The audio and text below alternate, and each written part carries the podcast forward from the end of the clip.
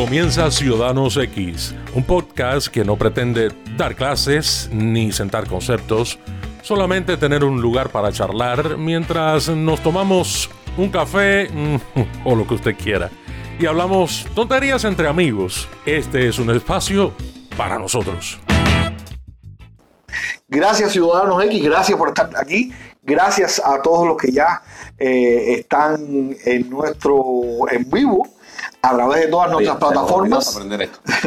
Eh, a, a, través de todas nuestras plataformas y sobre todo, sobre todo, a los que nos van a ver después, a los tantos, cientos y cientos que nos ven después. Ustedes saben que Brody es muy tranquilo, pero él regresa.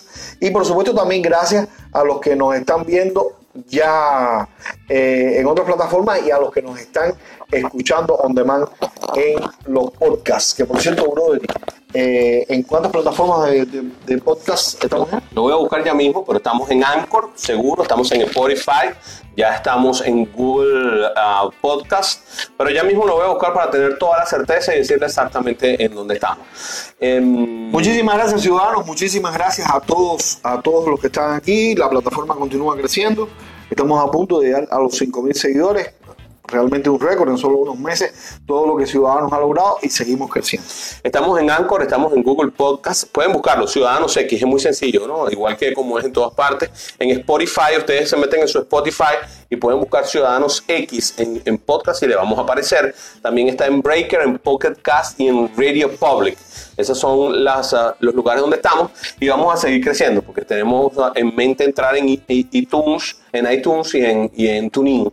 Son las dos otras grandes plataformas en donde queremos estar formar parte. Así que gracias a todos por estar allí. Ya es mucho más fácil teniendo esa presentación tan hermosa que tenés. Muy original. Sí, nadie nos ha dicho nada de la presentación. Hoy están muy callados nuestros, nuestros amigos, lo vemos que están conectados, pero pocos han sido los que se han... Eh, los que han escrito. Alfredo Rodríguez ya está por ahí. Alfredo, un abrazo. Así que bueno, muchísimas gracias a todos los que nos están viendo a lo largo y ancho de todo el mundo. Hoy tenemos muchas cosas que hablar con ustedes. Hay noticias que tienen que mover y que conmover. Yo diría que la más destacada para el público que tenemos, que tiene costumbre de vernos a nosotros, tiene que ser pues que desde el día de hoy, 5 de junio del año 2019, quedan prohibidos los cruceros y viajes grupales a Cuba. Bueno, eh, realmente esta es una medida que implementa la Casa Blanca para ponerle más presión al régimen cubano y es muy específico, es muy específico. Aquí no se está hablando de, violación de los derechos humanos en Cuba, ni se está hablando de transición, se está hablando eh, específicamente acerca del apoyo que el régimen le está dando, el régimen de La Habana le está dando al régimen de Caracas, también se menciona a Nicaragua entre, entre una de las razones, razones para adoptar estas medidas y es muy, pero muy interesante la presión que continúa haciendo esta administración sobre Cuba, porque considera a Cuba, señala a Cuba como el aliado principal de Maduro. Sí, definitivamente, ¿no? Está tratando de meter presión a Caracas desde el punto de vista económico, eh, no solamente han cerrado o han tratado de cerrar los canales de comunicación, es muy difícil porque puede cerrar los marinos, pero los aéreos es muy difícil pararlos entre Caracas y La Habana. Eh, no lo van a poder parar, no va a suceder, no pasó con España, con Cuba, no ha pasado con otros países que han hecho comercio por Cuba por el aire. Eh, se, han, se, han, detenido algunos, algunos barcos que han estado tratando de hacer comercio, pero realmente Em, mientras no lo pares todo, yo creo que esto no, no, no, tiene mucho, mucho sentido. En todo caso, las compañías de cruceros parece que se han alineado a lo que, a lo que el gobierno no les queda está diciendo, claro. No les queda otra tampoco, o usted, usted hace caso o, le cuesta o le cuesta un, un, un, golpe. Yamila Pérez dice, hay miedo, Los, las ciberclarias están haciendo estragos. Tengo una amiga que me llamó desde Honduras, ella llegaba el sábado a Cuba y ya le informaron que no van le dijeron que los llevarán a Cayo Hueso, le darán un reembolso de las visas y un día en el mar. No sé qué quiere decir eso, explica. Bueno, la ciberclaria, yo entiendo por la ciberclaria son todos esos ciberentusiastas, es decir, todos los... Eh, todos los perfiles falsos que se administran desde Cuba para, apoyar. Hay muchos perfiles falsos ahí, desde, centros muy específicos como la UCI, por ejemplo. Eh, ¿Qué hacen? Se, manejan. ¿Qué hacen? No, nos atacan a nosotros, son los que nos han creado problemas técnicos a nosotros en muchas ocasiones, son los que los que en algún momento hemos tenido que bloquear. Nosotros no bloqueamos aquí a nadie porque queremos, bloqueamos a alguien cuando entra con falta de respeto, con, con malas palabras.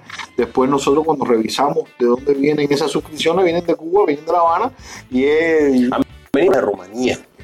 Sí, es increíble. Sí, pero estas específicamente vienen de La Habana y se, y se llama Nikita Smirnov y supuestamente es una muchacha que vive en Rusia, pero sin embargo viene, viene, viene todo, todo el IP, todo se saca desde La Habana, es decir, todo es muy burdo, todo es para manipular y eso es lo que pasa. En cuanto a las medidas, bueno, de lo que está hablando de los, de los cruceros. Yo creo que estas medidas sí, sí ayudan, brother. Ayudan en el sentido de que eh, sí van cercando al régimen. Lo que pasa es que el régimen no va, no va a cambiar, porque además el régimen está apostando porque Donald Trump no salga en el 2020. Esa es la gran apuesta ahora mismo en Cuba. La gran apuesta que tiene que tener Maduro en estos momentos, la gran apuesta que tiene que tener el castrocomunismo cubano es que, es que Donald Trump no salga electo. Pero estas medidas sí tienen un peso importante dentro de la economía cubana, porque en primer lugar, eh, este intercambio pueblo a pueblo le estaba permitiendo a los norteamericanos comunes y corrientes visitar Cuba y hacer turismo. Y por supuesto los cruceros dejan obvias ganancias a, todo el sector turístico, entiéndase entonces la estructura gastrocomunista. Y ahora la golpea. Estados Unidos se había convertido en uno de los principales, si no en el principal emisor turístico a Cuba, solamente superado por Canadá, ya había desplazado a los países europeos. Y ahora todo eso, eh, todo eso va a ser una cuenta atrás, ahora todo eso es otra vez, eh, todas esas estadísticas hay que volverlas a, estructurar porque se cerró la llave sencillamente. Independientemente de todos los intereses que hay detrás, que incluso hay intereses eh, de elecciones esto también es un, esto también es un guiño, esto también es un piropo a, las comunidades cubanas y venezolanas eh, con vistas al 2020 por parte de, la republicana, pero creo que sí, creo que esto puede tener un efecto positivo. Bueno, más de 800 mil boletos ya estaban vendidos según Yamila Pérez. ¿Se imaginan ese dineral? Ningún cubano de a pie se beneficia de esto de este dinero. un beso, por cierto. Los boletos, sí, los boletos de los boletos no hay ningún cubano de pie que se beneficie, sí se beneficia, por supuesto, de, de las propinas, de lo que, de lo que pasa ya después cuando, cuando ese turista está dentro de Cuba. Pero la noticia más importante del día, la noticia más relevante del día, lo que realmente tiene interés en el día, es que hoy es el día de la dona. Así que con su permiso, el problema es que los dos estamos a dieta. El Día Nacional de la Dona. A, a Brody se le nota, a mí no se me nota, así que suerte. Usted, usted la suya y no se quiso comer la mía. Así que como hoy es el día de la dona, los dejo con Brody, yo voy a comer la mía. Ok, hoy es el Día eh, Nacional de la Dona, que por, cierto, que por cierto, no sé por qué, a ver, National Donut. Pues no, porque le da la aquí. No, vamos a ver, vamos a ver de dónde salió. Para que, para que compartamos. ¿sí? Eh, a, usted, no le da. Mira, es el primer viernes de junio. Ah, pero, pero esto no es hoy. Usted me acaba de embarcar en a mí. National Donut Day. Bueno, pero vean acá, si esa gente te vendió las donas a ti a descuento porque hoy es el día de la dona. No, bueno. Es celebrado en Estados Unidos el primer viernes de junio de cada año, dice aquí. Eh, es un evento creado por el Salvation Army Ah, mira, qué interesante. En ah. Chicago lo crearon en 1938. Para recoger dinero. Para honrar a aquellos miembros que sirvieron donas a los soldados durante la Guerra Mundial. Mm. Esta fecha celebra la dona. Muchos, muchas compañías de donas norteamericanas ofrecen eh, donas gratis durante ese día. Eh, Dunkin' Donuts y, ¿cómo se llama la otra? Em, que es bien conocida, Dunkin' Donuts y la otra se llama... Dunkin' Kong. Eh, no me acuerdo cómo se llama la otra, que es, también de donas, eh, regalan donas durante ese día. Inclusive Dunkin' Donuts durante esta semana tiene toda una semana de donuts en, en Palm Beach. En, descuento. En Palm Beach hay un Pancho Donuts. Sí. Eh, eso no le interesa a nadie. Krispy Kreme. Krispy Kreme es como se llama la otra gran compañía de donas. Lo más importante de esto es que uno no se imagina eh, el efecto que causó la dona, porque uno no, le, no, no respeta este tipo de, de, comida, durante la Segunda Guerra Mundial. En la Segunda Guerra Mundial era realmente, y durante la Primera Guerra Mundial, era realmente complicado el producir comida en grandes cantidades, que fuera sencilla de hacer, que se comiera rápido, que fuera fácil de manipular y que eh, se preservara más o menos durante el tiempo. Aunque se ponen duras, siguen teniendo esa dona plana que no tiene sabor sino nada más a la, a la, a la masa con azúcar eh, se sigue manteniendo en el tiempo, aunque se ponga duro, usted se la puede comer.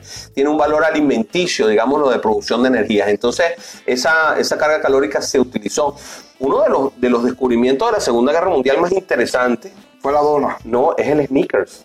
Ah, ok, ok. El sneakers. Ah, ok, sí. Sí, sí, sí, sí, el chocolate sneakers. Chocolate sneakers, que además no es este chocolate sneaker delicioso que, que, que, nos podemos comer. Claro que no. Pues, era una cosa espantosa. Pero, era un nutritivo. Era para... Buscaron una manera de poder generar, no, y generar gran cantidad calórica claro. que se pudiera manejar en, en, pequeño. En esa época no existían esa, esas barritas chiquiticas. Entonces era sumamente interesante el que, el que alguien pudiera pues, pues poner una, una barra que llegara. Incluso después llegan los MMs, que son le ponen caramelo encima con la idea de que no se te derrita, porque esa barra se derretía. Y entonces se generaba el problema de que el sneakers se derretía. Quiere decir, quiere decir que entonces era más importante hacer eh, golosinas que, cañones en le, le ahí con puro, con pura golosina. Bueno, Napoleón Bonaparte dijo que los ejércitos se mueven sobre sus estómagos y, hay que, y hay que alimentar a los ejércitos. Eso, eso es fundamental. Hay un arma a la que la gente no le pone mucha atención. Cuando todo el mundo habla de armas, todo el mundo habla de la artillería, todo el mundo habla de la infantería, todo el mundo habla de los blindados, de todo el mundo habla de esas armas. Pero hay un arma que es la que hace que todos esos puedan funcionar, que es la logística. No, lógico, por supuesto.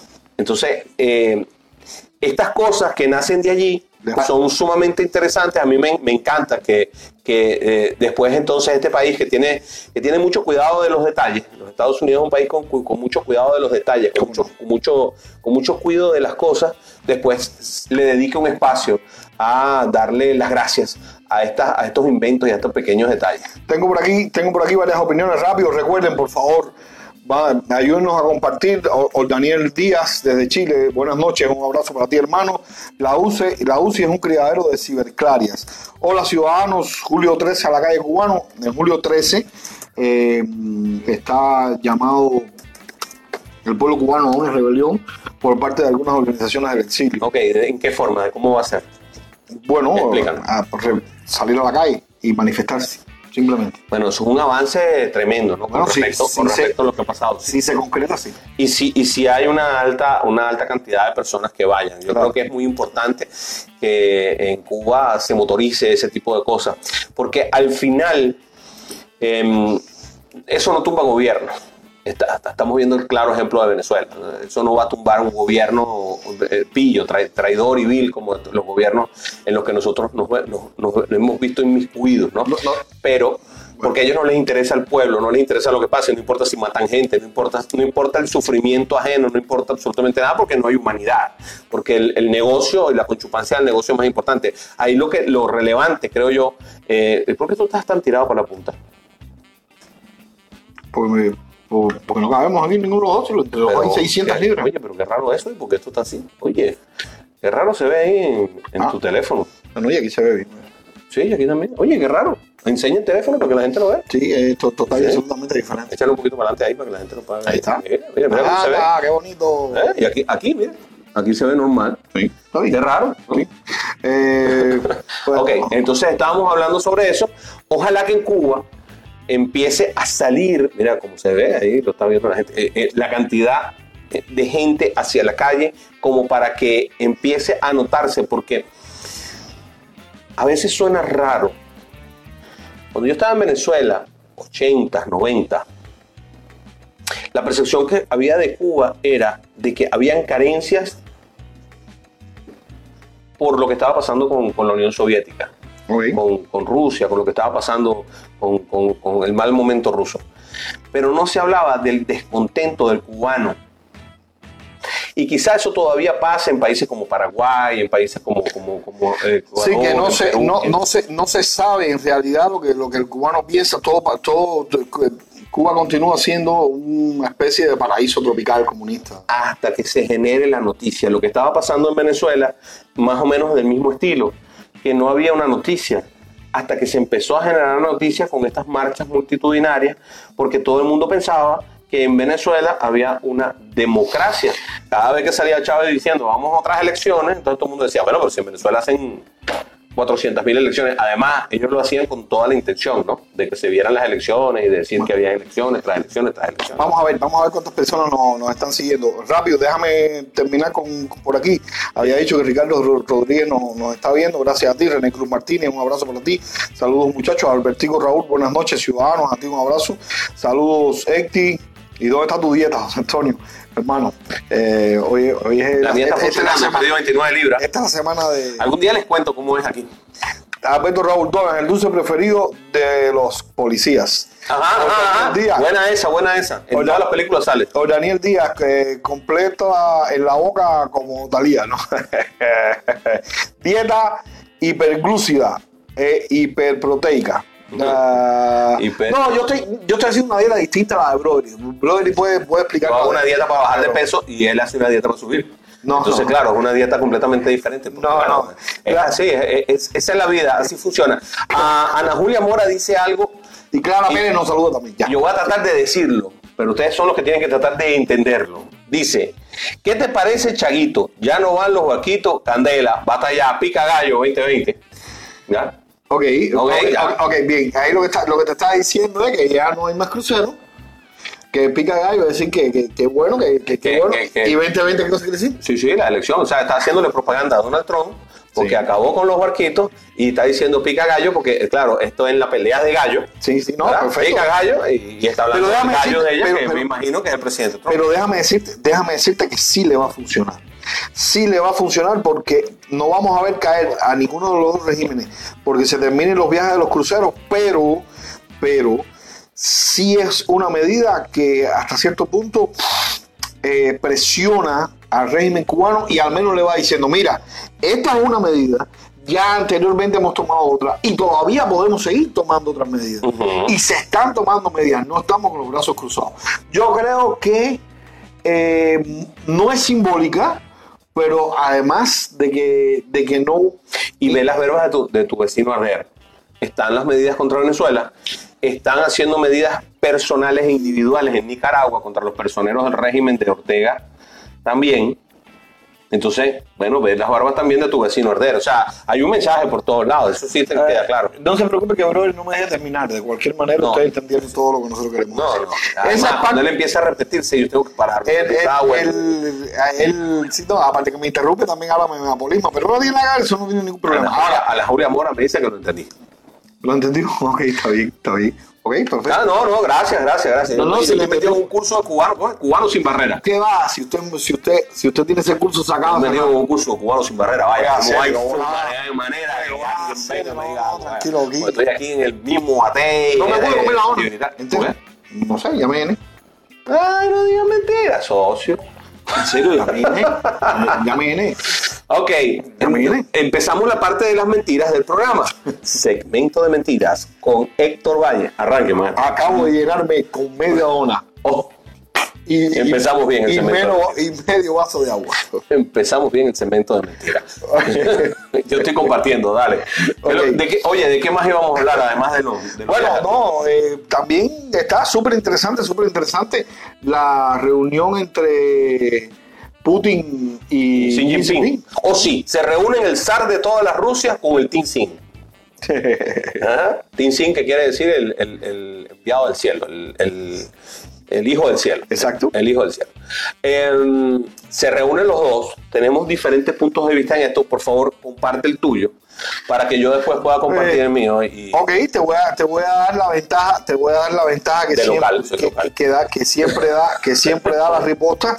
A mí me parece que esto más que todo, ok, esta es una reunión entre dos países que son superpotencias entre dos países que son vecinos y que tienen intereses económicos en común. Entre dos países que posiblemente tengan muchas cosas que hablar, sobre todo porque están recibiendo izquierdas y derechas de Estados Unidos y de esta, administración, pero no es más que una especie de propaganda precisamente para que le llegue a los Estados Unidos el mensaje diplomático de que estos líderes, a pesar de las tan enormes y profundas diferencias que tienen, pueden sentarse a dialogar, sobre todo a dialogar y a colocar a Estados Unidos y a las decisiones económicas del actual gobierno de, Donald Trump en una agenda.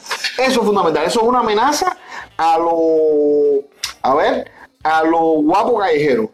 Bueno, que viene como una respuesta a la reunión de Donald Trump con uh, la Teresa May. Correcto, absolutamente. Entonces, te estás reuniendo con tus aliados, viniste a Europa a retar mi poderío en Europa, pues bueno, yo me voy a reunir con la otra potencia del mundo. El único ser humano al que eh, Vladimir Putin le tiene un poco más que respeto, por no decir temor, es a Xi Jinping. Xi Jinping no se había dado cuenta y todavía no ha manejado lo suficiente, pero ya empezó a darse cuenta, él empezó a, a entender todo lo que está sucediendo en esta trama político-económica que se está llevando a cabo en este momento en el mundo, del poder gigantesco que él tiene en sus manos. ¿Por qué? Porque él primero trató de asegurarse el poder dentro de China. Dentro de China. Y ahora que se dio cuenta que esto le está causando problemas a los Estados Unidos, que los Estados Unidos se han, se han enfrascado con ellos en una guerra comercial, empezó desde el punto de vista de China, empezó del lado chino, con ciertas tonterías, pero que después Trump magnificó y las llevó a un punto extremo, eh, han venido sucediéndose y no hay nada mejor para Xi Jinping en este momento que decir, tengo un mercado de 300 millones de personas, de 250, 240 millones de personas, que además es mi vecino, que además en el, del cual yo tengo una influencia de casi la mitad del país, que yo, para ellos es más fácil que sea para el ruso, y esto quiero que lo entiendan muy bien, porque la zona de producción industrial china queda en el norte, cerca de Mongolia. Mongolia está atravesado en el medio entre Rusia y, China. Esa es la zona industrial poderosa de ellos, donde ellos quisieron desarrollar la industria. Eso está más cerca de la parte, de la parte eh, eh, oriental rusa. rusa que la misma zona industrial rusa que está en la parte de los Arales, que está en la, parte, en la parte de enfrente, en, el lado europeo ruso. Entonces esa influencia china es muy marcada, es muy importante, es muy fuerte. Yo te voy a decir algo, en, serio, y ahora hablando más en serio. Oye, qué horrible debe ser ser mongol, compadre. Imagínate. Vivir ahí en el medio de. imagínate tú, imagínate tú. Pobre mongol. Fíjate, fíjate si, los, si, los, si los mongoles están en una situación muy, muy, muy, muy complicada, que ese territorio, bien que yo hace rato que cualquiera de los dos se lo podía haber anexado y no les interesa, porque además es un desierto horrible. El desierto de Gobi un millón, un millón tantas personas, no llegan dos millones de personas. Pero es que es el desierto, es el desierto más seco del mundo después del Atacama. Es increíble, eh, ¿qué cama tú dices? Atacama. Ah, Atacama, Atacama, Atacama, o aquella cama. Bueno, esta cama está seca.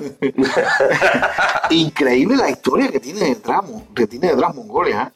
Sí, como no. Un país donde todavía se venera a Gengis Khan como un dios. A Gengis Khan, a Kulaku Khan, a Tamerlán, a, a, Pedro Khan y a Roberto Khan. ¿Tú sabes que hay un... Y Ali Khan, que era un narrador de, de caballos venezolanos. ¿Tú sabes que hay un Pancho Donas en Palm Beach? Ok, pero ¿qué dona Pancho? ¿Pancho dona cosas en serio o no? Y Pancho Khan también, hay un Pancho Khan en... Ahora, ahora, déjame decirte algo que dijiste, rápido, rápido, rápido, rápido, rápido. Mm. No se va a entender, eh, puedo hacer un chiste rápido. ¿Sabes por qué Xi Jinping no se ha dado cuenta de cuál es su papel todavía? Porque no ha abierto los ojos. Ok, ya él está pesado. Ya los ojos, ya los ojos se los va a abrir. Oh, ok, ok. No se va, no se va, no se va a poner de acuerdo eh, eh, Xi Jinping Khan con Putin Khan por dos motivos fundamentales. yo creo que no hace falta. No se van a poner de acuerdo por dos motivos fundamentales. Primero, porque en primer lugar, por una cosa rusa que tenemos que tener en cuenta. Rusia mucho, mucho, mucho, mucho. Y viven muchos rusos en Rusia. el problema de los rusos es que tienen una política de fronteras cerradas. Sí. Y no son los rusos los que compran cositas de a pesito y 30 centavitos y esa bobería de los chinos. No están los rusos invadidos como los norteamericanos. No, pero sí ha empezado, sí ha empezado, porque eh, eh, los, rusos, los rusos se han visto, han empezado a verse invadidos y eso parte de la mafia rusa también, que ha estado haciendo negocios con no, China. La mafia rusa, la mafia rusa sí, pero la mafia no estamos hablando de no estamos hablando de la voluntad Claro, pero la mafia rusa ha empezado a hacer negocios y a montar grandes corporaciones sobre la base de la mano de obra china barata no, y, sobre la base de esa, de esa no, barata. No, no, y también, y también el trasiego, el trasiego de mercancía por la frontera claro. muy escondidito del, del, del gobierno, ¿no? Con mucha corrupción dentro del sistema ruso, pero desde el punto de vista de la voluntad gubernamental no hay ningún interés de, de, de estar comprando esas pagotillas. Eso en primer lugar. En todo caso, lo más importante de todo es que se sienta que hay una unidad de, de, de hay una unión de enemigos de los Estados Unidos y eso es lo que está Pero buscando en esta reunión. Otro pequeñito problema en esa reunión, que el problema es que los posiblemente el país más copiado en, la, en, en, en, cuanto a su tecnología son los propios rusos. Y ahí hay un diferendo, es decir, los chinos posiblemente a los países que mejor copien sea o a los que más cerca tengan, no sé, no sé si es un problema de cercanía o por, por lo que sea, pero los rusos tienen múltiples demandas puestas a los chinos por copias de todo tipo, con diferentes comerciales que no se han resuelto. Adonis, ¿cómo estás? Saludos, mi hermano, que te acabas de unir. Un abrazo. Un abrazo, ciudadano. Es más Adonis es más peligroso que Xi Jinping. Sí, y, y, ese tiene los ojos abiertos. Ese sí, me dijo Adonis que ya pronto, quizá la semana, esta no, la que viene, él va a empezar a hacer su, todos los viernes, su, sus viernes culturales, sus viernes de, de bohemia, sus viernes de música. Qué delicioso eso. Yo me anoto consistentemente en pasar esos viernes bohemios con él. Oscar Palomino, bienvenido también. Oscar Palomino es uno de los expertos en, en, en lo que está sucediendo con el boxeo cubano aquí ¿Sí? en, en, la ¿Sí? ciudad de Miami. Es, realmente interesante las cosas que puede hacer Oscar Palomino. ¿Hay alguna manera de que nosotros podamos invitar a Oscar Palomino aquí en este momento para que nos diga algo? En este momento tendríamos que ir allí a abrir. Yo lo hago si tú quieres. Yo lo A hago. ver, hágalo lo usted, hágalo lo usted que usted conoce un poco mejor que yo, Yo hago, yo hago. cómo funciona todo esto. ¿Cómo te- Eh, les cuento. La ley antimonopolio de los Estados Unidos es una ley que se aplica a rajatabla, es una ley muy ruda, muy dura, muy potente, muy fuerte, eh, en la cual se han visto involucradas grandes corporaciones. Una de las principales que, se vio involucrada a principios del siglo XX fue el béisbol de grandes ligas. Y eso tuvo que cambiar y tuvo que ser... eh, eh, transfigurado y- y cambiado. Inclusive le dieron una excepción de la ley de monopolio al béisbol de grandes ligas para que Resulta ser que Google, Facebook, Amazon y Apple, según personas que están familiarizadas con el tema, están metidas en una investigación que está moviendo el gobierno norteamericano contra esos tres gigantes que al parecer tienen un valor de mercado de 133 mil millones de dólares entre todos ellos. Vamos a ver si Oscar nos está escuchando. Bueno, Oscar, yo ya lo añadí. Es decir, tiene que aceptar. Ya yo abrí, ya abrí eh, la posibilidad de que él entrara y yo lo añadí también. Muy bien, vamos a ver si Oscar, si Oscar ya eh, está, se mete. Hola Estaba Oscar. preparando, se estaba preparando. Ah, se está acomodando. Bueno, hay que ponerse bonito para que Ahora viene, a- ahora, ahora viene. A ver, chequeelo, chequeelo usted ya a ver si ya Oscar está. Ah, ya está en el carro. ¿Cómo está Oscar? Ahí está. Estoy aquí, estoy esperando a los muchachos míos, estoy viendo. ¿Cómo te va, viejo? Un saludo, brother, para ti para tu compañero. que están No, haciendo tenemos, muy- pro- tenemos un problema, Oscar, que es que lo que pasa es que no te podemos oír. Bueno, vamos a ver. Oh, bueno. No, no lo podemos oír porque tenemos los micrófonos conectados ahí. Ok, bueno, eh, me uno después, más tarde. ¿Entendías? No lo puedes ver por ahí, subiendo ahí. Sí, pero va, va a venir muy lejos. Va a venir muy lejos. No, no, no, Eh. vamos allá. Dale, vamos allá.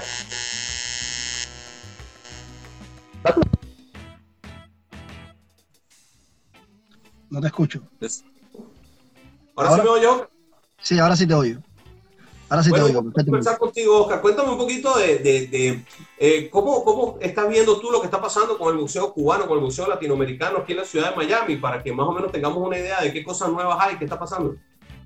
Bueno, brother, y un saludo para todos los que están viendo en, en aquí a través de las redes sociales. Un, eh, un espectro bastante interesante de todo lo que estás haciendo, ¿no? A través de esto. Te digo, mira, están pasando muy buenas cosas, eh, sobre todo con el boxeo cubano.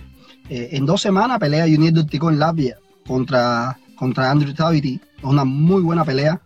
Eh, como tú sabes, ¿no? De ganar pasaría a la final. Y bueno, está Jairon Socarrás, que vendría contra Shakur Stevenson el día 13 de julio. Pero también el día, sí, eso es un peleón. Un peleón que Jairon es la gran oportunidad de su vida. Tú conoces bien a Jairon, ha estado en tu programa, eh, muchacho con 22 y 0 eh, y 14 nocaut. Y, y, de ganar la Shakur Stevenson pasaría a los primeros planos ¿no? del séptimo ranking, del séptimo ranking de la, WA. Casi, casi estaría en el primero retando al, al campeón de la, de la, organización, que es nada más y nada menos que Leo Santa Cruz.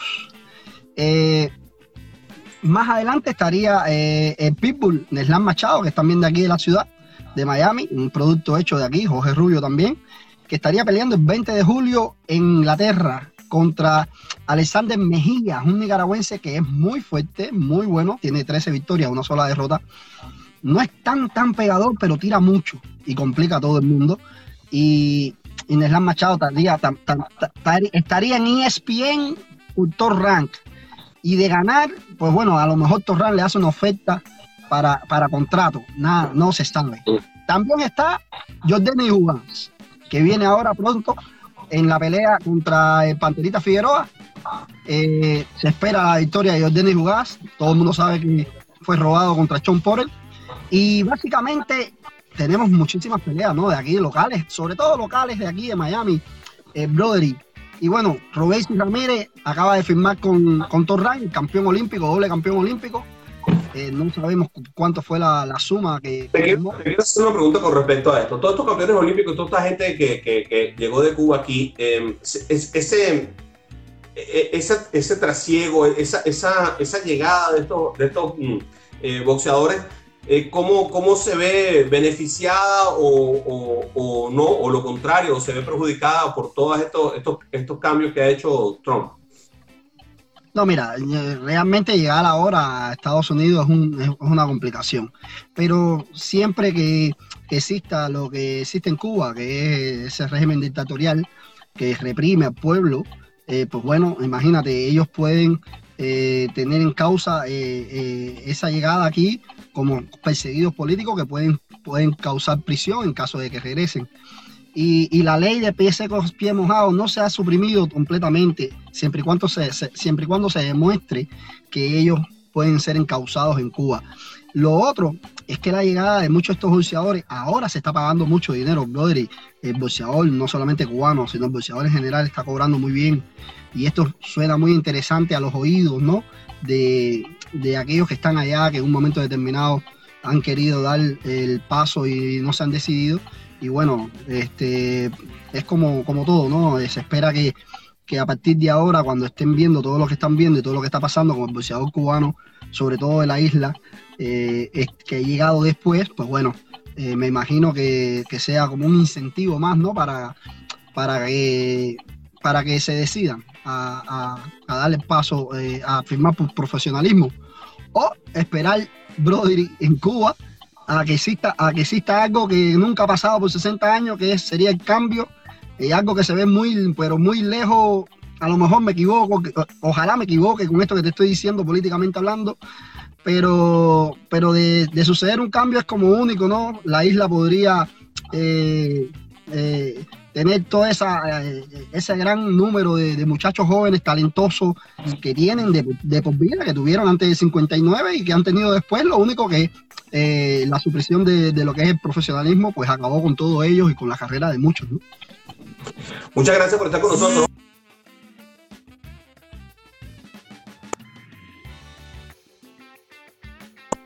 Yo creo que se frizó la señal. Bueno, gracias, Rodri. Nos vemos en la próxima. Un saludo. Muchas gracias. Carlos Palomino estuvo conversando con nosotros acerca de todo esto que tiene que ver con el boxeo cubano, una realidad que no solamente es el boxeo, que también es el béisbol, que también pasó con el fútbol, unos desertores cubanos que eh, salieron por el fútbol, han, habido balletistas, este, gente de teatro, eh, mucha gente de diversos eh, aspectos de la vida social, cultural, eh, del desarrollo social en general, eh, esa cosa tiene que conectarla a esto. ¿Usted quiere el micrófono? Ahí está. Claro, porque si no se oye muy lejos. Ah, lo que usted quiera. La gente nos está diciendo que estamos lejos, que, que nos oímos lejos. Bien, sí, me lo están diciendo aquí. nos acaban de escribir que nos estamos yendo lejos, sí. Ok, ahora nos debemos oír un poco mejor. Espero que les haya gustado esta breve entrevista. Eh, sí, y, Dal- y Dalberto Vázquez nos dice, con talento pueden hacer carrera en cualquier parte del mundo. Y eso tenemos, lo tenemos claro. En todas las sociedades, en todas las sociedades del mundo, en cada una de las sociedades del mundo hay, hay gente talentosa. Cuando pasan estas diásporas, cuando pasan estas desgracias, como, como el gobierno cubano, el gobierno venezolano, evidentemente, de lo que primero se va, de lo que primero sale, de lo que primero se mueve, es precisamente la gente más talentosa, es la que busca salir de allí. Lo vemos en la inmensa cantidad de profesionales cubanos que hay aquí desde, los primeros momentos del exilio, la gran cantidad de profesionales nicaragüenses que, que salieron de- de- de- del país centroamericano, los venezolanos que estamos viendo ahora, y los vemos también en un momento determinado en los deportes, lo vemos en un momento determinado en la cultura, todo eso forma parte de la sociedad, todos somos entes sociales y todos en un momento determinado sufrimos de una manera u otra, sufrimos los embates de un, régimen que hace las cosas mal. El, el problema, el problema es que el problema es que tienen, el problema es que tienen que seguir soñando el que tenga aspiraciones de ser libre, de ser independiente. Tiene que seguir soñando y tiene que seguirlo intentando. Además, eh, las puertas no están cerradas para, para personas que eh, son emprendedores, para personas que tienen determinado talento. Existe, existe manera de llegar a los Estados Unidos, de llegar con legalidad a los Estados Unidos y de sumarse a esta gran nación y de, y de buscar una oportunidad. Eso, yo creo que eso es, es algo sumamente importante. Algo está pasando. Algo está pasando, pero estamos en vivo, estamos bien. Mire, usted, pero nosotros estamos súper bien. Oiga, mire, Muy bien. nosotros estamos súper bien. No- Usted se ve no la- más elegante ahí. Gracias, no es que yo, es que yo soy elegante. Así que por favor venga para acá, que eso no tiene absolutamente nada que ver. Esta es otra situación. No, es que bajaron de una cantidad abrupta. Claro, porque Cantidad- se cayó, se cayó el enganche que tú tenías por ahí. Sí, se cayó, se cayó la conexión y esperemos que, bueno, todas estas cosas. Oye, yo no quiero creer que nos está atacando alguien, me parece ridículo que nos venga a atacar Bueno, alguien. ya, ya en una ocasión, ya en una ocasión, es decir, en dos ocasiones, incluso el mismo Facebook, el mismo Facebook nos envió en, en Facebook Live a Adonis y a mí, no- nos envió un, una especie de informe que decía que habíamos sido reportados desde La Habana. Eso ya nos ha pasado. Bueno, que nos reporten, que nos reporten. O sea, no hay nada mejor que ser enemigo del malo. Es una de las cosas que mejor te deja parado. O sea, si a mí me reportan desde La Habana, feliz, feliz. Eh, como la gente de La Patilla. La gente de La Patilla que se tuvo que refugiar en Colombia ahora está siendo demandada y salió victorioso Diosdado Cabello en el Tribunal Supremo ilegítimo que rige los- las cosas en Venezuela. Eh, bueno, le metieron creo que fueron 130 millones de dólares de, de- de multa Qué locura, qué locura. que tiene que pagar la gente de la patilla. Eso es realmente absurdo desde todo punto de vista, pero bueno, así son las cosas. El enemigo del malo siempre termina siendo el bueno. Nos dice por aquí Luis Leiva, si los cubanos pudieran llegar en libre fluido, entonces habría que empezar a contar desde cero. Los anteriores no cuentan porque los papás de esa disciplina estaban ausentes. No sé qué quiere decir, creo que estamos hablando de los boxeos. Está hablando de boxeo, por Dice supuesto. Lo que, lo Luis que- Leiva, los cubanos son los brasileros del boxeo. Eh, bueno, perfecto. Eh, ahora mismo el boxeo pareciera ser una propiedad mexicana. Eh, y tiene bastante rato siendo así. Es, es una propiedad mexicana, pero bueno, eh, no, no te quito razón. Hay 130 millones de mexicanos y hay 13 millones de cubanos. No creo que la competencia sea, pueda ser justa ni siquiera. Bueno, eh, otra vez agradecer a Daniel Díaz que está, está de este lado, de este lado de la transmisión, este, está, está opinando.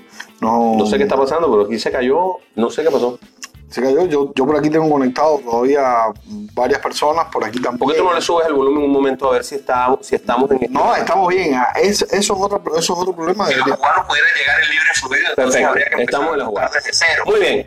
Ah, sin, vamos, vamos sin control. Entonces lo de, lo de lo que estaba yo diciendo antes de Google, Facebook, Amazon y Apple es una cosa que podría causarnos muchos estragos, ¿no? A nosotros. Absolutamente, por supuesto, claro que sí.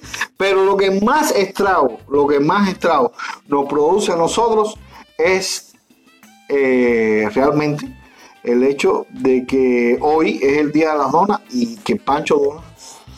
eh, No, lo que más estrago tiene que estar pasando es lo de Putin tomándose los tragos con Xi Jinping. Esa gente no son amigos. No sé bien. Esa gente fueron, se tomaron la foto. Para tratar de intimidar al tío Sam, no son aliados. Yo creo que no son aliados, porque además, déjame decirte que, la, que China ha desplazado en estos momentos, en estos momentos, si hay, existe realmente países que tienen intereses encontrados, son China y Rusia. Fundamentalmente porque China ha desplazado a Rusia en el comercio de armas, porque produce más bar- vende más barato, porque vende más barato. En estos momentos los rusos tienen parado su venta de, de armamento y no es por culpa del, bloqueo de los, de los Estados Unidos, eso no es cierto, eso no es real. Es realmente porque los chinos están vendiendo más barato, venden la munición más barata y venden los fusiles de asalto más baratos, venden los cañones más baratos y venden los También, aviones más baratos. Está bien, hay una competencia, pero de todas formas. eh, Pero, pero, pero es que Putin se molesta, ¿no? se necesitan, se necesitan el uno al otro. Se necesitan el uno al otro, porque es que el comercio de lo- del, del este de Rusia depende de China. La vida normal del este de Rusia depende de China, porque es abastecedor de cosas, de productos, de servicios. Y yo me imagino que el norte de China también comprará gas de Gazprom, Bueno, sí, muy la posiblemente. empresa de gas más grande del mundo. Pero de ahí a que realmente, pero de ahí a que realmente ellos tengan la capacidad de, eh, primero, de solventar todas sus diferencias. Y segundo, de, de poder presionar a Estados Unidos. Me parece que eso, estamos tan lejos de eso como de colocar un ser humano en Marte. Pero usted tiene más cosas, por supuesto. Sí, como no. Se estima que hay cerca de 150 mil venezolanos que están indocumentados aquí en la Florida solamente. Oh, wow. Y que están en riesgo de ser deportados o no tendrían la posibilidad de trabajar legalmente en los Estados Unidos. Adicional a esto, se, se cree que hay más de 70 mil venezolanos con solicitudes de asilo pendientes que tampoco pueden trabajar. Y estamos hablando de aproximadamente unos 10 mil solicitudes de asilo anuales. Desde que, bueno, todo esto que está pasando con Venezuela ha ido increyendo, ¿no? Entonces, em, bueno, el problema sigue siendo que no se ha aprobado el, el TPS para los venezolanos y se está creando un cuello de botella porque em, deportar a un venezolano es casi cometer un crimen. Ok. Sí, mientras no sea, mientras no sea un criminal, ¿no? Claro, yo estoy, yo estoy de acuerdo con que saquen de este país a todos los criminales.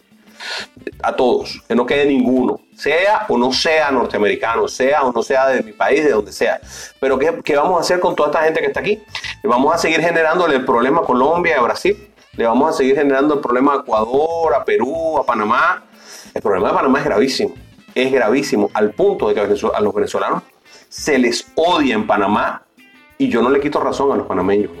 No, no tienes razón a los panameños en realidad, porque yo creo que los pueblos de alguna manera tienen que tomar conciencia de las cosas co- que pasan y cómo pasan, pero eh, evidentemente esto es uno de los tantos resultados que tiene un régimen como el, como, como el que está viviendo Venezuela en estos momentos, que, que ha obligado. Es que, es que el problema venezolano, es, déjame poner uno, es que el problema venezolano es, es, es algo total y absolutamente surrealista.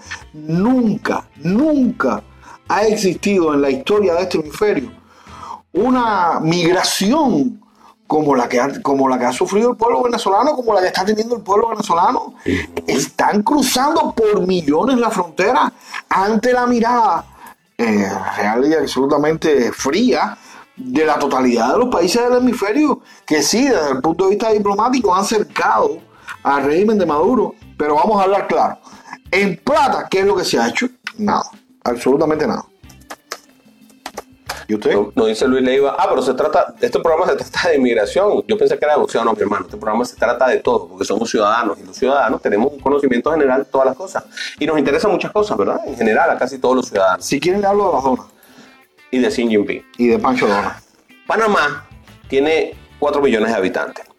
Cuando le llegan a Panamá 200 mil venezolanos, Se, se, todo se claro. O sea, estamos hablando de una cantidad enorme de personas para las capacidades panameñas. Estamos hablando de capacidades de ofrecer trabajo, de capacidades de ofrecer salud, de capacidad de ofrecer eh, educación, de los servicios públicos. Inclusive se encarece todo, se encarece la vivienda, se encarece una Claro. cantidad de cosas. Entonces esto ocasiona un shock realmente importante por el encarecimiento, por lo que sucede cuando empieza a haber um, demasiada gente demandando cosas y no hay la oferta suficiente porque tú no te puedes ajustar tan rápido a un crecimiento de población tan violento, porque no es el crecimiento normal, no son mis hijos que están haciendo, Lógico, sino me estoy llenando de otro grupo de personas Eso- que llegaron eso, todas de golpe. eso- eso no está planificado, pero además, Claro. pero además, eh, eh, Yo me quiero imaginar lo que está pasando en el oeste de Colombia, en el este colombiano. Exacto, pero es que, es que usted tiene, es que usted tiene dos ejemplos extremos, que uno es Colombia y otro los Estados Unidos. En Colombia han, han colapsado los servicios elementales. En Estamos todo. hablando de todos los servicios. Los servicios básicos han colapsado por la migración venezolana, pero aquí en los Estados Unidos, fíjese si la migración venezolana es importante, y específicamente en el sur de los Estados Unidos, que, ha- que, que ha- se ha visto hasta una revalorización de la propiedad. Claro, no, es que, la, Y- es que las propiedades se claro que las propiedades se revalorizan porque cada vez, mientras más gente llega, ¿verdad? Hay más gente buscando vivienda y menos viviendas disponibles. Eso encarece. No, no. eso, eso son, eso son cosas de, economía ah, básica. total y absolutamente. Claro, pero uno de, la- uno de los aspectos que sí hay es que Estados Unidos, el sur de la Florida, tiene capacidad para, para asimilar a los venezolanos. Claro, es distinto Claro. Colombia de Estados Unidos. Es Col- Colombia es distinto un gigante, es distinto pero- Panamá, es distinto, es distinto Perú, es distinto Chile. Cuando los venezolanos, o sea, yo, mira, hay una canción que se llama Pececito Cubano. Yo no sé si tú alguna vez la has escuchado. ¿De verdad? Cántala, chico. No, no me la sé, no me la sé. No, Ah, ok, ok, ok. no, no. no, no. Gracias a Dios. No se lo sabe. Porque es capaz de cantar la verdad. Mm, mm, el eh, pececito cubano. Se llama Pececito Cubano, Sinfonía en el Mar. Te la voy a poner ahí para que la tengamos Sí, fondo. ok. Es de un buen amigo, Víctor Romero, quien, quien. ¿Y pero qué dice la canción? Porque ah, no, la debes tra- haber traído a colación por algo. eh, ya chico. Vamos a escuchar el pedacito. Sí, sí, ok. Bueno, si lo puedo poner. bueno, sí, no, no, no, no se preocupen. no lo estoy poniendo, no lo estoy poniendo. Pero, pero pues, si me da un pie forzado, se la canto. Ok, el caso es que em, esto va a ser mucha bulla, perdónenme. Ah, déjenme aprovechar, déjenme aprovechar, por favor, a todos los ciudadanos X, por favor, por favor, ayúdenos a compartir. Eh, mm, hem- hemos tenido algunos problemas técnicos esta semana, eh, se nos han caído algunos de algunas de las plataformas, pero de cualquier manera seguimos. Ah, está bien. Ya, eso quiere decir. Ok, pero ¿y eso por qué? Sí, ¿Por qué tú traes la canción? ¿Cuál es el objetivo? Mordisqueando la sal. El pececito cubano. La primera vez que oí esta canción se me salieron las lágrimas. El pececito cubano es el niño balsero que perdió la vida al tratar de llegar a, a tierras de libertad. Y es la madre recordando a su pececito cubano. Eso es lo que, lo que relata esta canción. Eh, El autor es Víctor Romero, que Yo no, es sé, yo no sé si él es el autor. Sé que él la canta. Eh, es posible que sea Víctor Romero cubano, pero se crió en Venezuela, tu- tuvo la oportunidad de trabajar y de conocer a mi padre en la, en la compañía disquera de mi papá. Pero, ajá, el punto lo que quería decir es, imagínense ustedes que han vivido todo lo que han vivido y a colación de esta canción, lo que significa caminar a pie desde Caracas hasta Santiago. Desde Caracas a Santiago de Chile es algo irracional. Y eso está pasando. Claro, claro. Y viene a colación Cuando yo, con esto de pececito cubano. cuando yo estuve, cuando yo fui acogido por los servicios de migración de los Estados Unidos y por todas las, las organizaciones en no profit de los Estados Unidos que se dedican a acoger a los, a los migrantes. Recuerda que yo soy parcero. Conocí a, a muchos cubanos que cruzaron selvas, incluso las selvas de Darín. Y Y los, los relatos son espeluznantes. El tener que atravesar toda esa selva, el tener que atravesar tantas fronteras, tantos terrenos que no están hechos para ser andados a pie. Y, y nada, que- que decir. ¿Qué decir? Es, es la gran tragedia, es la gran tragedia de todos los Ahí, ahí estoy compartiendo. Bueno, no, esto no se va a poder. Ahí está. Ahí la tienen en el, en el chat. Tienen Pececito Cubano para que ustedes, cuando ustedes quieran puedan escuchar esa, esa, esa canción que, vaya, eh, no es bella. Eh, relata algo realmente terrible. em, la migración cubana, la migración. Eh, ojalá fuera la inmigración, ojalá fuera inmigración y no fuera, y no fuera eh, eh, el, el balsero. Ojalá fuera inmigración. ah, vaya, lo que, lo que pasa con los centroamericanos, con los mexicanos en el desierto de Arizona y la cantidad de gente que se muere allí, la explotación que hay, la, la- el asesinato cruel y salvaje que cometen los, los- los coyotes, Claro. eh, eh, que meten gente en, un, en un camión de transporte a, a 120 grados Fahrenheit sin, sin entrada de aire. Eh, vaya, lo que vive la gente que llega a los Estados Unidos es realmente terrible. Es realmente ah, sobrecogedor. Lo que, lo, que se ha visto, lo que se ha visto obligado a Latinoamérica por sus propios errores, por nuestra propia estupidez, por nuestra, por nuestra propia eh, corrupción, por nuestra propia malevolencia contra nosotros mismos.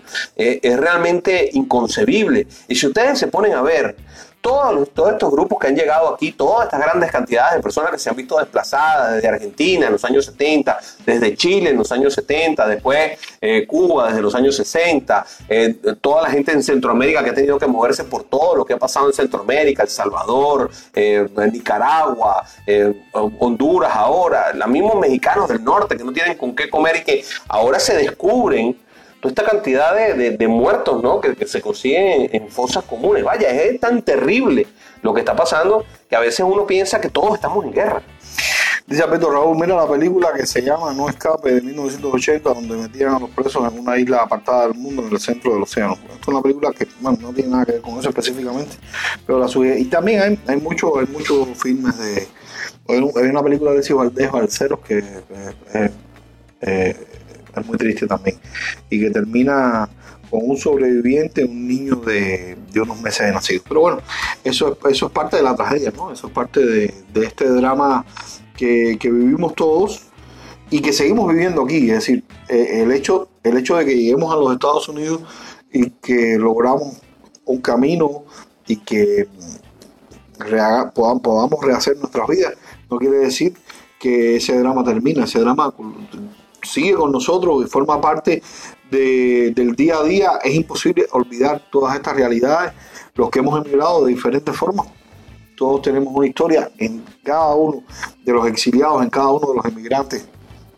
Hay absolutamente eh, siempre algo que decir que toca, que toca el corazón. Tenemos que ponernos en, lo- tenemos que ponernos en, en- en los zapatos de, de todos. Tenemos que ponernos en los zapatos de todos porque lo que está sucediendo en Latinoamérica es realmente grave. Eh, es, lo- es- decir, en Siria han sido desplazadas una cantidad de personas por un criminal de marca mayúscula como Al-Assad, que es un, es un- es un asesino de lo peor que haya visto la humanidad. Pero en Latinoamérica los desplazados están ahí, están ahí, los vemos. No son solo los desplazados venezolanos que han hecho un escándalo muy superior, es los trenes que vienen de Centroamérica hasta el norte tratando de escapar de las maras, de, de- de- de- todo lo que está pasando en Centroamérica. Son, son los mexicanos tratando de escaparse de, los, de los reyes de la droga en el norte de México, en donde de repente se consiguen de golpe y porrazo 100 personas metidas en, un, en, un- en una fosa común. O sea, ¿cómo, es posible? De- de- cómo, cómo- cómo eso puede suceder? Eh, nadie nadie eh, pone una denuncia con respecto a esa cantidad de muertos. que De repente se consiguen fosas comunes donde hay 40, 50 personas. Eso me parece a mí escandaloso. Sí, sí, sí, es absolutamente... ¿Cómo no va a querer uno escapar de una cosa de esa? O sea, hay que ponerse en los zapatos del otro. Bueno, se nos está acabando esto. Se nos, se nos está, se nos está terminando, tenemos que una Y- y vez usted, más... usted no se comió la dona, termínese de Sí, comer la no, dona. no, haga sí, favor. sí, sí. Haga favor. No, no, de verdad que estoy lleno. En serio, no, en serio, no es broma.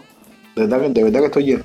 Eh, lo que quiero es, eh, eh, por supuesto, agradecerle a todos los ciudadanos X que se han mantenido hasta el final. Tenemos muchísimos. Ri- Ricardo Rodríguez, uno, uno de ellos. Eh, podemos dedicarle un programa para hablar un poco más eh, con tiempo acerca del proyecto Rebelión. Se está llamando a, a una rebelión el día 13 de julio. De Ten- Julio con L. Sí, ¿Ok? eh, esto es un llamado, esto es un llamado, esto es un movimiento que lo apoyan varias organizaciones del exilio y que lleva ya algún tiempo, podemos hablar con tiempo, sería muy bueno que pudiéramos hablar con Ricardo Rodríguez o con cualquier persona ¿no? que nos pueda de primera mano eh, tocar más específico, los organizadores, es decir, Exacto, sí, como debería no. ser independientemente que nosotros dominemos. Ya, ya que vimos que podemos hacerlo, lo podemos hacer. Sí, sí, eso se puede hacer, eso no tiene ningún Sí, correcto. Eh, Eh, ajá, mira, eh, La Asamblea Nacional Venezolana, esto acaba de salir, lo, acaba de publicar el pitazo y lo acaba de retuitear Julio Borges.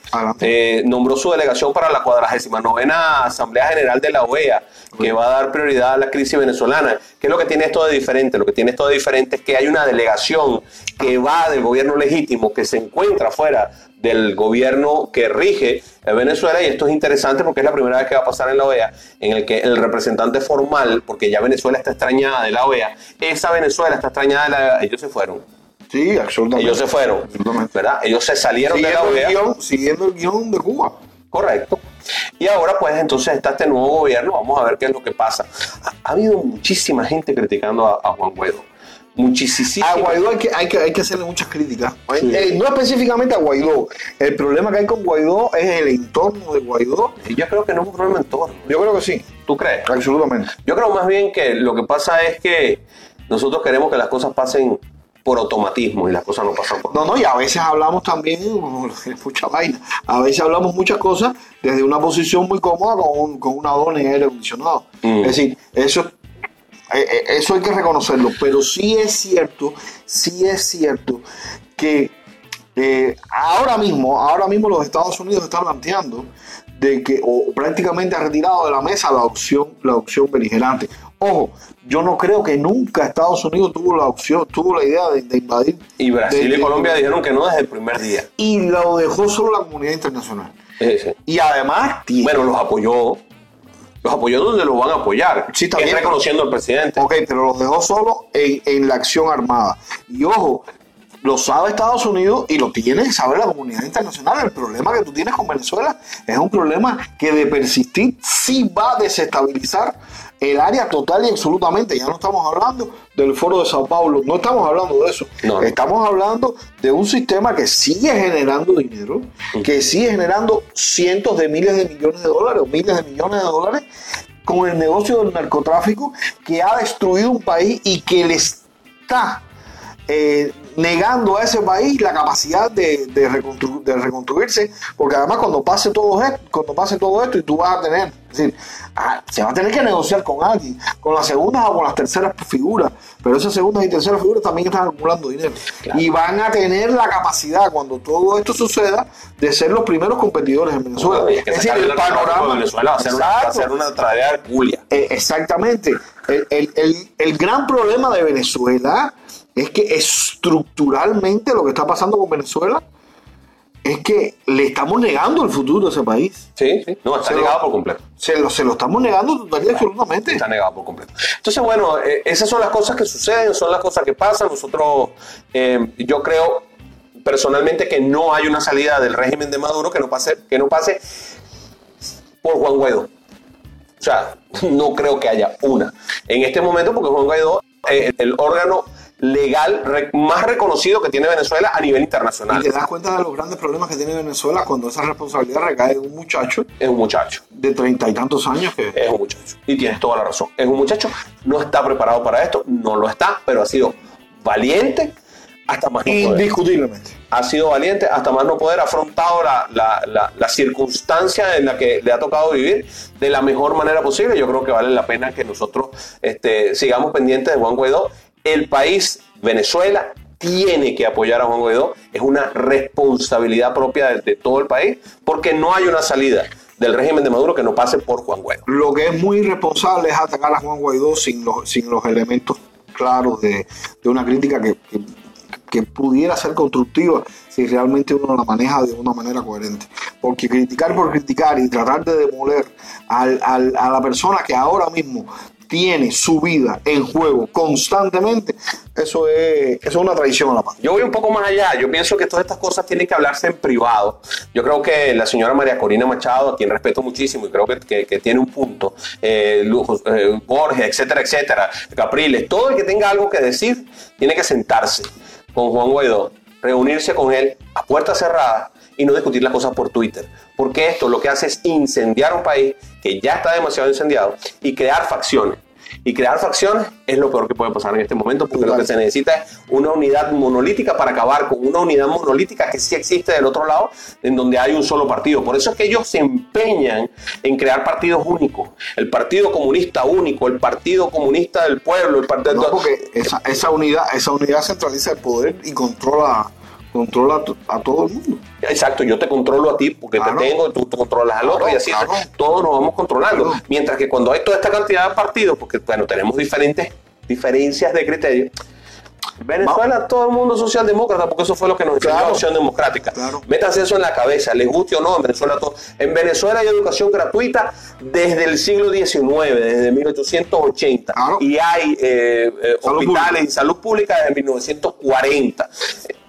Nosotros somos socialdemócratas porque, porque, porque es la forma en que nos enseñaron. Eso va a cambiar.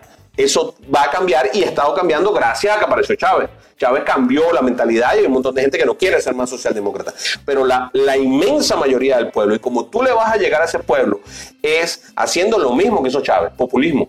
Del simple y vulgar Y- para, que, para que termines de crear. Independientemente que a todo, a todo este aporreado, usted, hay dos ingredientes que usted le tiene que sumar. En primer lugar, que está el elemento corrupción, Ujú. el elemento de que tanto se corrompe el que está en el poder como el que está anexo, está aledaño al poder. Es decir, eh, los sacos de dinero también pueden llegar a la puerta de personas que supuestamente están en la oposición. Lo que llaman enchufados. Exactamente, o, o- o- o los que están en la O que oposición. son colaboradores. Exactamente.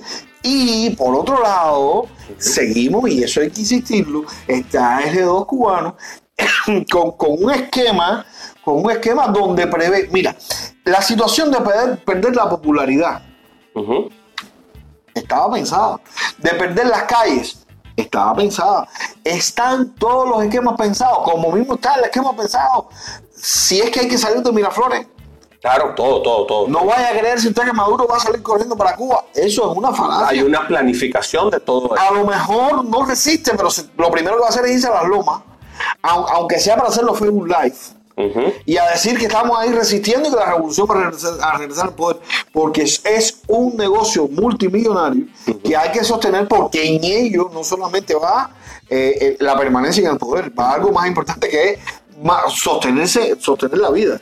Entre un tercio y un cuarto del territorio venezolano es, el- es- es selva amazónica. Eh, perfecta para una guerrilla, para una guerra de guerrilla. Así que más o menos ustedes saquen conclusiones de eso que acabo de decir. No vamos a llegar a ninguna parte. 9 y 1 de la noche, señor. Bueno, sí, señor. Yo creo que así se despide. Hoy sí vamos a guardar, hoy sí vamos a dejar nuestros récords.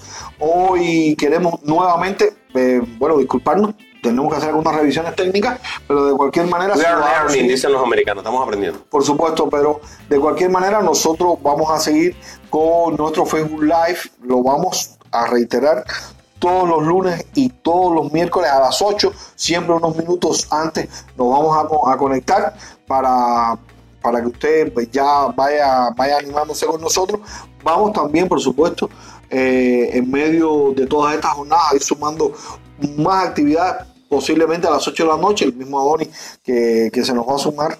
También queremos que entren más personas, que podamos hacer como hicimos hoy, podemos compartir con, con Ciudadanos X. A todos muchísimas gracias, gracias a los que nos vieron en vivo. Juan Andrés Perichi, gracias a Nani García, gracias a Catherine Lynch Dávila, que están conectándose muy a última hora, lamentablemente, pero se están conectando. Muchísimas gracias a, a Ricardo Rodríguez, que ha estado firme ahí junto con nosotros. Queremos hablar acerca del proyecto Rebelión Cubano, así que Ricardo, contamos contigo o con quien tú nos asesores que, debemos con- con- conversar para tener la mayor cantidad de información. Gracias a todos, brother, y gracias a los que nos van a ver después y a los que nos van a escuchar por podcast. Así se despide Ciudadanos X.